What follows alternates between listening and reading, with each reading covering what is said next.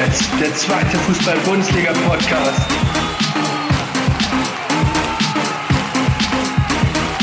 Mit Jan Klein-Rösing. Herzlich willkommen zu einer neuen Folge von Tornetz, eurem zweiten Fußball-Bundesliga-Podcast. Mit mir, eurem Host Jan Klein-Racing. Ja, ich hoffe, ihr habt euer Wochenende gut verbracht, habt vielleicht sogar noch etwas Schnee abbekommen, so wie ich. Äh, in Berlin, wo ich war, hat es geschneit, äh, in meiner Heimat hat es geschneit und jetzt, wo ich wieder in Köln bin, schneit es tatsächlich auch. Deswegen da hoffe ich, dass ihr euch auch ein bisschen draußen einen schönen Winterspaziergang machen konntet oder euch dann gemütlich äh, ja drin verkrochen habt, was gelesen habt, Fußball geschaut habt oder vielleicht sogar gezockt habt. Ja, ich glaube, an diesem Spieltag ähm, steht eine Partie über allem. Da muss ich nicht zu viel verraten. Das ist die Partie St. Pauli gegen den HSV. Und ähm, aufgrund dessen, dass dieses Nordderby und auch viele Teams aus dem Norden Deutschlands oben sind, habe ich mich dazu entschieden, ähm, heute nicht unbedingt nach dem Tag, an dem die Mannschaft gespielt haben, ähm, diese Folge zu sortieren, sondern ähm, ich werde anfangen mit den Nordteams der zweiten Liga, werde dann noch ein paar restliche Partien präsentieren. Anschließend äh, komme ich dann zu meinem persönlichen Topspiel der Woche, Hertha gegen Elversberg. Warum das so ist, äh, werde ich euch später nochmal erläutern. Und am Ende kommen wir dann noch wieder zum Spieler der Woche, den ich dann erneut küren werde. Ja, fangen wir, denke ich mal, mit dem interessantesten Spiel des Wochenendes an, nämlich der FC St. Pauli gegen den HSV. Ähm, es ist nicht nur ein Nordderby, sondern es war auch das absolute Spitzenspiel am Freitag oder auch des gesamten Spieltags äh, zwischen dem ersten und dem zweitplatzierten. Und äh, ich glaube, jeder, der schon mal am Hamburger Millantor weiß, enges, kleines Stadion, äh, hitzige Atmosphäre, man ist sehr nah am Spielfeld dran. Und ähm, auch das konnte ich dann am Fernsehen, äh, ist diese gute Atmosphäre auf jeden Fall auch rübergekommen. Beide Mannschaften oder beide Fanlager mit Pyro während des Spiels, das gehört halt immer dazu, wenn natürlich niemand verletzt wird, ganz klar. Und ähm, auch das Spiel äh, bei, war sehr gut. Beide Mannschaften haben ein Feuerwerk auf den Rasen gezaubert. Äh, St. Pauli eher in der ersten Halbzeit und äh, der HSV dann mit einem leichten Tischfeuerwerk in der zweiten Halbzeit. Ähm, ja, ich glaube, man kann dieses Spiel auch wirklich gut in zwei Halbzeiten erläutern. In der ersten Halbzeit war der FC St. Pauli deutlich überlegen, drückend überlegen, hatten in den Anfangsminuten schon sehr, sehr viele Chancen, sind dann mit 1 zu 0 in Führung gegangen nach einem Eckball. Hartl spielt in den Rückraum des 16ers äh, und Jackson Irvine kann den Ball damit rechts Volley in die Maschen schießen. Ähm, man kann natürlich diskutieren, weil im Vorhinein des Treffers äh, wurde Jonas Mefford gefault, sodass dann die Schussbahn für Irvine frei war. Da kann man diskutieren, ob man den Treffer dann gibt. Der VAR und der Schiedsrichter haben sich dann dafür entschieden, äh, ja, den Treffer zu geben, das nicht als faul zu werten. Das müssen wir akzeptieren. Aber es ist natürlich immer wieder eine Diskussion, die geführt wird. Ist der VAR, macht er den Fußball wirklich gerechter im Großen und Ganzen? Und äh, ja, er ist auf jeden Fall noch zu kritisieren. Es gibt noch Verbesserungspotenzial. Und ich hoffe, dass wir ja Stück für Stück dahin kommen, dass der Fußball dadurch dann wirklich auch ja noch gerechter wird. Aber nun wieder zum Spiel, bevor ich wieder abschweife. Ähm, kurz Zeit nach dem 1 zu 0, ähm, ja, passiert ein Lapsus in der HSV-Abwehr. Ähm, Heuer Fernandes spielt den Ball ähm, im 16er beim Abstoß kurz zu Ambrosius. Der spielt den dann ähm, nach außen in die Box zu äh, Ramos, dem anderen Innenverteidiger. Und äh, Heuer Fernandes bietet sich dann als dritter Innenverteidiger links dem Ambrosius an. Ähm, statt dem Seitenwechsel spielt Ramos den Ball allerdings wieder zurück. Sehr unsauber, direkt auch Richtung Tor. Äh, der Ball kommt einmal auf, Heuer Fernandes versucht dann zu klären, trifft den Ball unglücklich und haut ihn dann ins eigene Tor. Ja, es sah maximal unglücklich aus ähm, und der das Video, der Clip ging natürlich direkt viral. Auf vielen Kanälen hat mich dieser Clip dann noch direkt erreicht. Ja, es war eine maximal unglückliche Situation und ich würde Heuer Fernandes da auch nicht die komplette Schuld geben, sondern auch äh, an Ramos, weil er den Ball auch sehr, ja, zum einen nicht verti vertikal spielt, sondern ihn wieder kurz zurückspielt auf den eigenen Torhüter, der sich dann ja schon nach vorne bewegt hat. Ähm, und zum anderen, ähm, ja, musst du den Ball dann, oder man, es wird ja schon in der D-Jugend gesagt, spiel den Ball niemals direkt Richtung Tor, auf das eigene Tor, weil sonst besteht natürlich immer die Gefahr, dass entweder der Gegenspieler dazwischen kommt oder der Ball dann irgendwie ins Tor reintrudelt, wie es dann halt in dieser Szene auch passiert ist. Mm. Aber der HSV hat sich nicht aufgegeben, hat sich in der Halbzeit geschüttelt und hat dann in der zweiten Halbzeit ja, unter starkem Schneefall dann doch noch ähm, ja, das 1 zu 2 und das 2 zu 2 erzielen können. 1 zu 2 durch wen auch sonst. Robert Glatzel, elftes Saisontor, absoluter Top-Torschütze der zweiten Liga und äh, ja, der wird in der kommenden Saison definitiv in der ersten Fußball-Bundesliga spielen, so wie er sich da ja bewegt hat, freigespielt hat, an der Abseitsnaht äh, gelauert hat, bis der Ball dann kam, sich ganz kurz zurückgefallen hat, fallen lassen hat, hinter Hauke Wahl, um dann im richtigen Moment dann doch an Hauke Wahl wieder vorbeizugehen und den Ball dann ja über die Linie zu drücken. Das 2 zu 2, Ferrei, super Drehung, 16er, ja, trocken ins, ähm, ja, vom Zuschauer aus rechte untere Eck, ähm, geschossen und ähm, ja, mit dem 2 zu 2 können beide Mannschaften zufrieden sein. St. Pauli bleibt damit Tabellenführer und der HSV rutscht von Tabellenplatz 2 auf Platz 3 ab, ist aber natürlich noch in Distanz zu, zu den, äh, zu den ähm, ähm, Aufstiegsplätzen. Ja, auf Platz 2 ist nämlich jetzt ein anderes Nordteam, nämlich Holstein Kiel. Die haben am Samstag mit 3 zu 2 gegen Wien Wiesbaden gewonnen, haben ein für mich wieder kämpferisch sehr starkes Spiel gespielt, es waren sehr intensiv, also sehr eklig zu bespielen auch immer. Ähm, haben in ihrem 3-5-2 mit ja, Tom Rote auf der linken Schiene einen unglaublich äh, athletischen Spieler, der auch sehr, sehr gute Bälle in die Mitte spielen kann. Haben mit Colin Kleine Bekel einen Innenverteidiger, der aus der BVB-Jugend kommt, der auch ähm, ja, einen sehr starken Spielaufbau hat, defensiv sicher steht und auch vorne äh, eine gute Chance hatte, selbst einen Treffer noch zu erzielen. Und bei Wien Wiesbaden hat mir in diesem Spiel eigentlich die Intensität gefehlt. Ähm, so diese Galligkeit der letzten Wochen.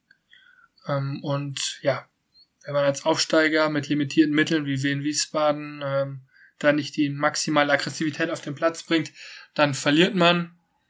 Ich bin mir aber sehr sicher, dass das Team von Markus Kauczynski sich wieder stabilisieren wird, vor der Winterpause noch ein paar Punkte sammeln wird, um dann in der Rückrunde den endgültigen Klassenhalt einzutüten. Und äh, ja, wie ich den Malocha Koczynski kenne, wird das Training in der kommenden Woche wahrscheinlich auch ein wenig intensiver wieder werden. Kommen wir dann zum zweiten Partie des Freitags. Das war das Spiel zwischen Schalke 04 und dem VfL Osnabrück. Ja, beim VfL Osnabrück äh, hat deren neuer, neuer Trainer Uwe Koschinat debütiert ja, der ehemalige Bielefeld-Trainer ähm, hat dann auch die Mannschaft kaum umgestellt. Man spielt weiter in einem 3-2-2-System. Er versucht natürlich defensiv stabil zu stehen. Ähm, und Schalke hat diesmal auf ein 4-2-3-1 oder 4-4-2 umgestellt mit Raute, je nachdem, wie man es dann immer interpretiert. Ähm, hat durch die vielen Dreiecke, die dadurch entstanden sind im Mittelfeld, äh, ja, äh, eine gewisse Sicherheit reinbekommen. Ähm, Schallenberg hat nach dem Spiel gesagt, durch die Dreiecke hat man deutlich mehr äh, Stabilität gewonnen, weil man immer zwei Anspielstationen hat. Also Dreier kann sich so vorstellen, der Spieler, der den Ball hat, hat dann immer links und rechts jeweils eine Option, die er anspielen kann. Das macht natürlich auch für den Gegner schwieriger, an den Ball zu kommen. Und ähm, ja, diese Sicherheit hat man dann auch im Laufe des Spiels dann beim FC Schalke 04 gesehen. haben sich dann Stück für Stück verbessert, ähm, haben sich reingekämpft und am Ende verdient mit 4 zu 0 gewonnen, haben ihre Chancen eiskalt ausgenutzt und haben natürlich auch davon profitiert, dass der Innenverteidiger von Osnabrück Wiemann einen rabenschwarzen Tag hatte. Das 1 zu 0 hat er per Eigentor erzielt selber. Beim 2 zu 0 hat er ähm, ja Paul Seguin aus den Augen verloren. Also Merkin hat gut hinter der Mittellinie einen langen Diagonalpass gespielt. Wie man äh, taucht unter den Ball her, sodass dann Seguin komplett frei war auf der rechten Seite, ist dann in 16 reingedribbelt und hat dann den Ball reingeschweißt. Beim 3 zu 0 hat Wiemann Terodde im 16er gefault, der dann in einen völligen Meter verwandelt hat. Und am Ende hat dann auch noch der Kleber Kleinhansel vor Karaman klären wollen, hat den dann auch ins eigene Tor buxiert zum 4 zu 0 Endstand. Ähm, es war eindeutig zu sehen, dass Osnabrück nicht zweitligareif ist. Äh, sehr, sehr schwach gespielt, äh, keinen Zugriff auf das Spiel gehabt und gegen ebenfalls verunsicherte Schalker nichts, aber wirklich gar nichts entgegenzusetzen. Und Schalke hat sich dann im Laufe des Spiels, ja, Selbstbewusstsein holen können und hat dann am Ende souverän 4 zu 0 gewonnen. Man muss natürlich sagen, gegen das schwächste Team der Liga momentan aber eventuell gibt es der Mannschaft Auftrieb, nötige Punkte zu sammeln, zum Beispiel kommende Woche in Rostock ein Dreier einzufahren und sich dadurch dann peu à peu aus der Abstiegszone herauszuarbeiten. Dann eine weitere Partie mit einem Spitzenteam dabei war Paderborn gegen Hannover am Sonntag. Äh, Paderborn konnte dieses Spiel tatsächlich mit 1 zu 0 gegen die favorisierten Hannoveraner gewinnen. Ähm, unter anderem lag es auch daran, dass äh, Louis Schaub, offensiver Mittelfeldspieler von Hannover, ja in der 20. Minute nach grobem Foulspiel die rote Karte kassiert hat. Und ich glaube, wenn du als Hannover 96 70 Minuten in Unterzahl gegen Paderborn, die sehr laufstark sind, agieren musst, ist es sehr kräftezehrend und ja, irgendwann verliert man die Konzentration und ja, das wurde dann bestraft. Kurz vor Schluss hat dann der ehemalige Hannover 96 Spieler und aktuell beste Paderborner Florent Muslia das 1 zu 0 erzielen können. Zum verdienten Sieg auch, muss man sagen. Ähm, ja, als ich die Aufstellung von Paderborn gesehen habe, äh, habe ich mich erst gewundert, weil Kwasniok sehr viel gewechselt hat, sieben Wechsel im Vergleich zum vergangenen Spiel. Ähm, hat sogar einen neuen Torhüter gebracht mit äh, Bufink, Bufink, den Niederländer. Äh, für Hut. Das hat ja auch vor dem Spiel damit begründet, dass äh, Buffing äh, sehr gute Trainingsleistung gezeigt hat, Hut in den letzten Spiel schon gar nicht mehr so souverän war und deshalb ja das Leistungsprinzip gegolten hat und man jetzt den Torwartwechsel vorgenommen hat. Hat sich auch ausgezahlt. Buffing hat äh, ja die haltbaren Bälle gehalten und wurde auch kaum geprüft. Und ähm, ebenfalls interessant fand ich vorne im Sturm beim äh, SC Paderborn hat der ehemalige Schalker U23-Spieler Floto gespielt, der momentan auch bei der ähm, Paderborner zweiten Mannschaft in der Regionalliga West spielt. Ein sehr großgewachsener, aber mobiler Stürmer. Hat jetzt nicht allzu viele Szenen, äh, um sich ähm, ja auszuzeichnen. Hat viel geackert und äh, man kann auf jeden Fall sagen, er hat ein ordentliches Spiel gemacht mit Luft nach oben, aber für das erste Spiel jetzt war es dann doch recht ordentlich. Kommen wir dann noch zu zwei Partien, bei denen weniger passiert ist. Das war zum einen am Samstag Eintracht Braunschweig gegen Kräuter Fürth.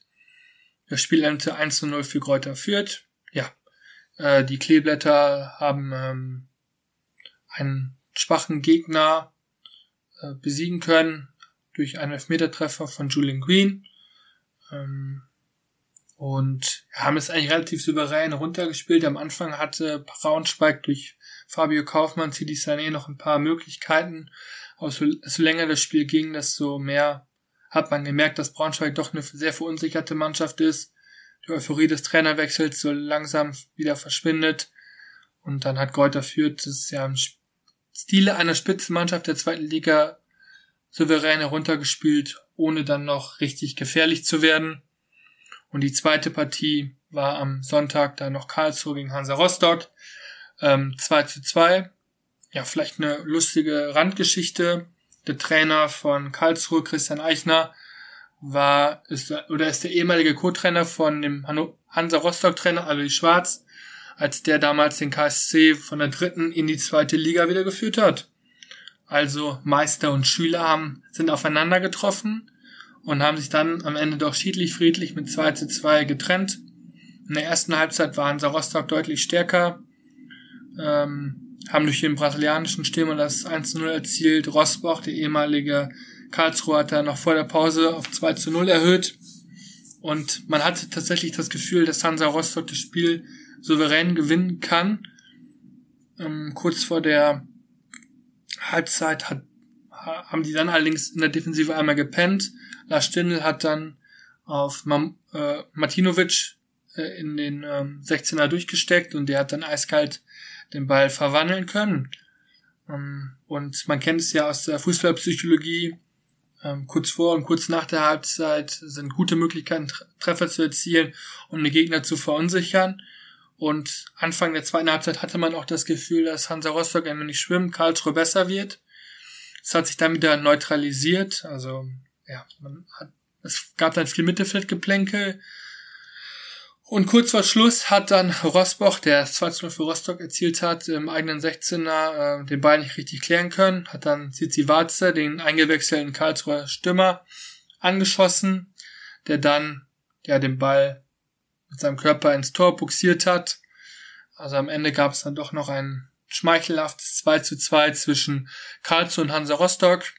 Ja, beide sind noch weiterhin im Abstiegskampf zu finden, konnten allerdings einen wichtigen Punkt sammeln, um ihr Punktepolster oder ihr Punktekonto weiter aufzufüllen. Ja, beide müssen natürlich aufpassen, wenn Schalke jetzt in einen Lauf kommt, äh, dass sie dann nicht noch auf ja, einen Abstiegsrelegationsplatz weiterhin rutschen. Und dann kommen wir noch zum Samstagspiel zwischen dem 1. FC Nürnberg und Fortuna Düsseldorf. Das Spiel endete mit 5 zu 0 für Fortuna Düsseldorf. Schon zur Halbzeit stand es 3 zu 0. Und man würde jetzt vermuten, dass es ein sehr einseitiges Spiel war. Allerdings äh, war es lange sehr ausgeglichen. Hüben wie drüben gab es Chancen, vielleicht eine leichte Chancen plus für Fortuna Düsseldorf. Und dann hat sich in der 26. Minute der Schiedsrichter verletzt, konnte nicht weitermachen. Ähm, dann gab es eine 10-minütige Pause. Beide Mannschaften sollten in die Kabinen, weil es auch am Schneien war, es war sehr kalt. Sind dann wieder rausgekommen. Der vierte Offizielle ähm, hat dann die Rolle eingenommen als Hauptschiedsrichter und da wirkt es so, dass im Nürnberger Spiel so ein kleiner Knacks entsteht und Fortuna Düsseldorf, ja, befreiter aufgespielt hat, hat dann in der 45. plus 7 durch Vermey, 45 plus 9 durch Tanaka und in der 45. plus 15 wieder durch Vermey dann innerhalb von ein paar Minuten das 3 zu 0 erzielt und dann war das Spiel komplett entschieden. In der zweiten Halbzeit hat dann noch Vermey und Nimic getroffen und ähm, ja, es war ein souveräner Sieg für Fortuna Düsseldorf letztendlich, die deutlich beweisen, dass sie weiterhin äh, in die Spitzengruppe gehören und ein gewichtiges Wort äh, in Rennen, in dem Rennen um den Aufstieg äh, ja, mitsprechen werden. Ich als äh, Rheinländer bin sehr, sehr gespannt und würde mich natürlich freuen, wenn Düsseldorf in die erste Liga zurückkehrt, um dann wieder Derbys gegen den ersten FC Köln zu spielen. Aber erstmal muss die Saison noch zu Ende gespielt werden. Dann kommen wir zum Topspiel am Samstagabend. Das war das Spiel zwischen dem ersten FC Magdeburg und Kaiserslautern. Endete 4 zu 1 für die Magdeburger. Ähm, ja, das Spiel hatte auch wieder zwei Halbzeiten. Ähm, vielleicht noch als kleine Hintergrundgeschichte. Bei Kaiserslautern wurde Dirk Schuster am 30.11. entlassen ähm, ja, offizielle Begründung war, dass in, in den vergangenen Wochen äh, die, die Ergebnisse einfach nicht gepasst haben, nicht gestimmt haben, man in eine Art Abwehrstrudel gekommen ist und man deshalb das Gefühl hatte, einen neuen Impuls setzen zu müssen. Ähm, in der vorgehaltenen Hand wird natürlich auch gesagt, dass es zu einem Spannungsverhältnis zwischen Schuster und ja, Sportvorstand Thomas Heng gekommen ist und auch Teile der Mannschaft hat er anscheinend verloren, vor allen Dingen jetzt ein äh, Clement, der im Mittelfeld eigentlich einer der technisch besten bei Kaiserslautern ist, aber kaum Spielzeit erhalten hat. Gut, aber es sind natürlich alles, alles nur Spekulationen und Gerüchte, an denen möchte ich mich jetzt ungern auch intensiv beteiligen. Ich halte es allerdings für einen Fehler, weil ich hatte schon das Gefühl, dass Dirk Schuster ähm, die Mannschaft so gut stabilisiert hat. Er hat sie ja in die zweite Liga geführt über die Relegation, hat in der vergangenen Saison souverän den Klassenhalt geschafft. Auch in dieser Saison ist man gut gestartet, hat jetzt zwar einen kleinen negativen Lauf, aber ich bin mir sicher, dass mit Dick Schuster auf jeden Fall ein Umschwung möglich gewesen wäre. Sei es drum, für dieses Spiel hat dann halt Niklas Martin übernommen, eigentlicher Co-Trainer und Spielanalyst, hat kaum was verändert ähm, und ja, am Ende war es ein verdientes 4 zu 1 für Magdeburg in der ersten Halbzeit. Konnte Kaiserslautern noch mitspielen, hat zwischenzeitlich durch Terence Boyd ausgleichen können, aber ja, in der zweiten Halbzeit haben dann ähm, unter anderem Krimpiki Kaiserslautern den Zahn gezogen und verdient mit 4 zu 1 gewonnen, wodurch Kaiserslautern natürlich immer weiter ins untere Mittelfeld abrutscht. Das zweite Liga-Topspiel der Woche. Kommen wir nun zu meinem Topspiel der Woche. Das Topspiel in dieser Woche für mich persönlich war Hertha BSC Berlin gegen den SV Elversberg. Man fragt sich natürlich, Jan, wie kommst du darauf, ausgerechnet dieses Spiel auszuwählen an einem Wochenende, an dem das Hamburger Derby stattgefunden hat? Und ich kann es äh, ganz einfach erklären. Ähm, ich war an diesem Wochenende im Berliner Olympiastadion. Wir hatten äh, unser Präsenzwochenende von meinem Fußballmanagement-Studiengang und waren dann an diesem Wochenende im Olympiastadion in den Logen hatten da unsere Vorlesung und haben nachher noch eine Stadionführung bekommen und äh, ja, mich hat das Stadion beeindruckt. Ich war vorher noch, noch nie in Berlin da im Stadion. Ähm, von außen sieht es aus wie so eine ja, griechische oder römische Gladiatorenarena. Ist auch sehr olympisch und äh, von innen aber auch sehr modern eingerichtet. Und äh, allein die Größe des Stadions hat mich schon sehr, sehr beeindruckt. Es passen ja 70.000 Leute rein. Und deshalb habe ich mich auch entschieden, dieses Spiel dann zu begleiten. Ähm, ja, beide Teams ähm, stecken so ein bisschen im Mittelfeld, beziehungsweise Elversberg sogar im oberen Mittelfeld, mit Anschluss zu den Topplätzen und Hertha BSC im unteren Mittelfeld mit, ja, auch eher Distanz nach oben und aber auch Distanz nach unten. Ja, letztendlich endet dieses Spiel mit 5 zu 1. Ähm, es hört sich definitiv deutlicher an, als es war.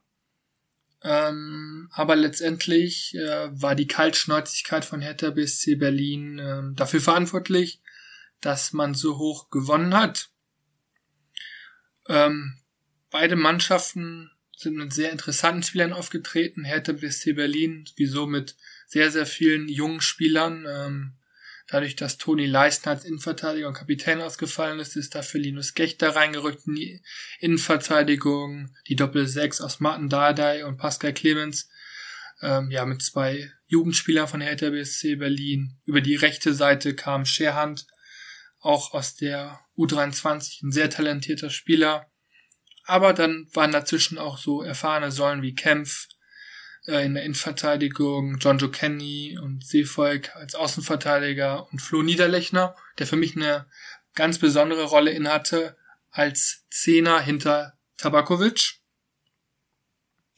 Genau, Niederlechner äh, spielt in letzter Zeit öfter auch als, als Zehner, ähm, hat dabei aber auch so eine hybride Rolle, rückt manchmal im Ballbesitz neben Tabakovic als zweiten Stürmer, aber auch mal gegen den Ball äh, rückt er dann ja, in den Achterraum, unterstützt dann die beiden Sechser Dada und Clemens gegen den Ball. Also ist sehr, sehr viel unterwegs und er hat in den letzten Wochen sich auch, ähm, ja, belohnen können. In diesem Spiel hat er zum Beispiel auch äh, dreimal getroffen, dreifach getroffen, war auf jeden Fall auch ein Kandidat für den Spieler der Woche, war sehr umtriebig und äh, bis zu seiner Auswechslung hat er sehr, sehr viele Zweikämpfe bestritten, sich immer wieder aufgerieben, wie schon zu Augsburger und Freiburger Zeiten.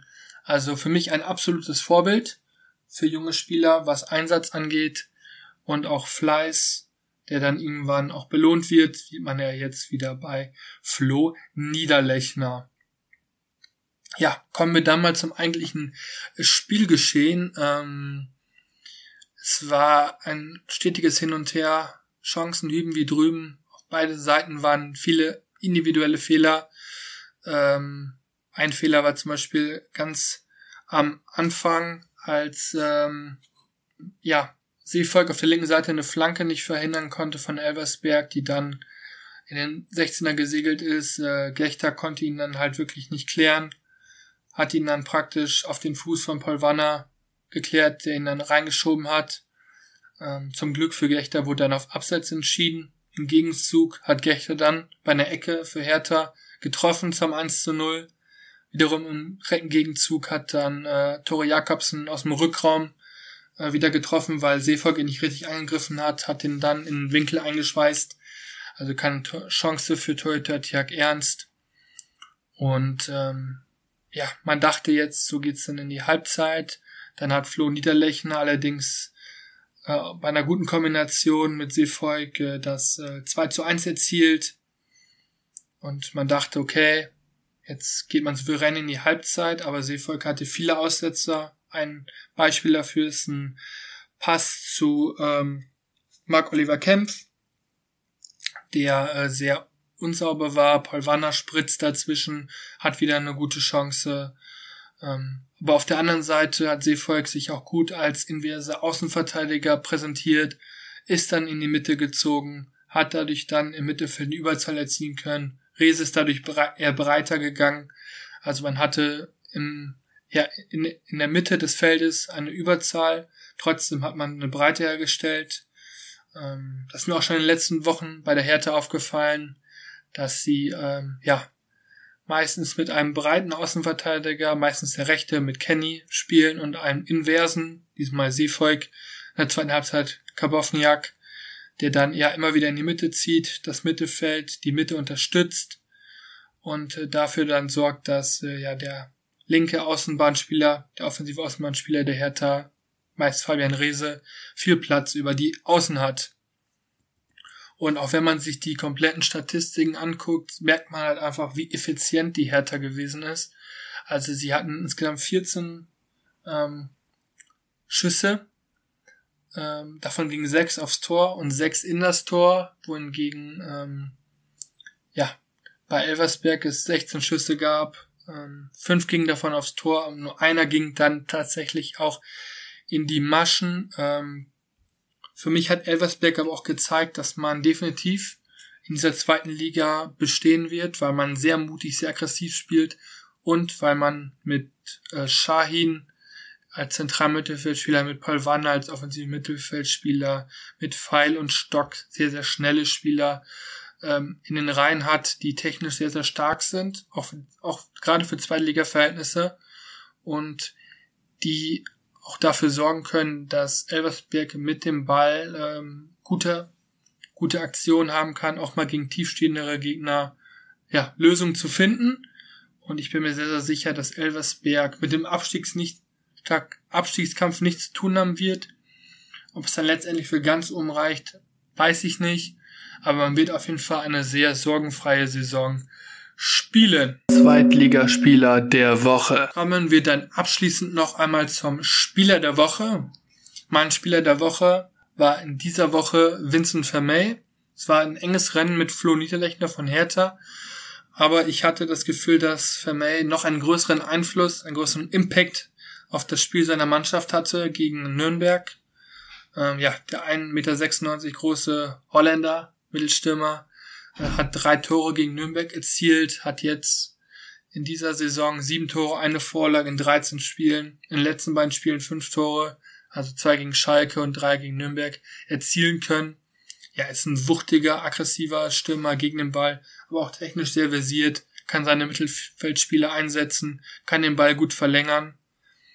Wenn man sich vorstellt, dass er in der vergangenen Saison für Freiburg 2 noch in der dritten Liga gespielt hat, ähm, und vorher auch noch nie in der zweiten Fußball-Bundesliga gespielt hat, ähm, muss man schon sagen, Respekt, wie schnell er ja das äh, sein Spiel adaptieren konnte auf die nächste höhere Liga. Und er ist auch ein unglaublich fleißiger Spieler. Also in den 61 Minuten, die er gespielt hat gegen Nürnberg, hat er tatsächlich sieben Kilometer abgerissen, hat 15 Sprints angezogen, also ist sich auch für ja die Wege, die manchmal nicht direkt effektiv sind, aber die dafür sorgen, dass der Gegner vielleicht einen Filper spielt. Ähm, ja, diese Wege geht er einfach und das finde ich sehr beeindruckend und deshalb auch verdientermaßen mein Spieler der Woche. So, dann sind wir schon wieder am Ende dieser Folge angekommen. Ähm, ich möchte mich bei allen bedanken, die sich auch diese Folge wieder angehört haben mit mir. Äh, ich hoffe, euch hat es gefallen. Ich hatte auf jeden Fall wieder super viel Spaß, ein super Gefühl. Ich merke einfach von Woche zu Woche, es macht mir immer mehr, mehr Spaß, ja, ähm, Statistiken rauszusuchen, mir Notizen zu einzelnen Spielen zu machen. Ähm, man merkt einfach, man ist mit Freude und Leidenschaft dabei. Ich hoffe, es kommt auch so bei euch rüber. Ähm, genau, und für diejenigen von euch, die meinen Podcast noch nicht abonniert haben, zum Beispiel auf Spotify, abonniert ihn gerne, gebt ihm gerne fünf Sterne, äh, schreibt eine Bewertung, darüber freue ich mich immer. Ähm, und folgt mir auch auf Instagram, unterstrich Tornetz, unterstrich, ähm, findet ihr auch noch in den Show Notes mein Instagram. Äh, folgt mir da gerne, da bekommt ihr immer die neuesten News, äh, Updates aus der zweiten Liga, Umfragen, also alles, was wichtig ist. Und ja, euer Support hilft mir auf jeden Fall auch, ähm, mich stetig weiterzuentwickeln und mal schauen, wie groß dieser Podcast noch werden kann. Und falls ihr irgendwann mal einen Tornet-Sticker von mir seht, äh, macht gerne ein Foto äh, davon mit euch, äh, schickt mir per Direct Message bei Instagram. Ich freue mich immer und wenn ihr wollt, kann ich gerne auch die coolsten Bilder dann mit euch teilen. So, also ich wünsche euch auf jeden Fall noch eine wunderschöne Restwoche. Äh, genießt die Zeit, äh, genießt die Zeit auf der Arbeit oder wenn ihr Freizeit habt, auf dem Weihnachtsmarkt, im Schnee, falls ihr Schnee habt. Ähm, und bleibt auf jeden Fall am Ball und wir hören uns kommende Woche wieder. Also, wie man in Köln so schon sagt, machet Jod und somit halte ich es auch. Also, machet Jod. Ciao, ciao.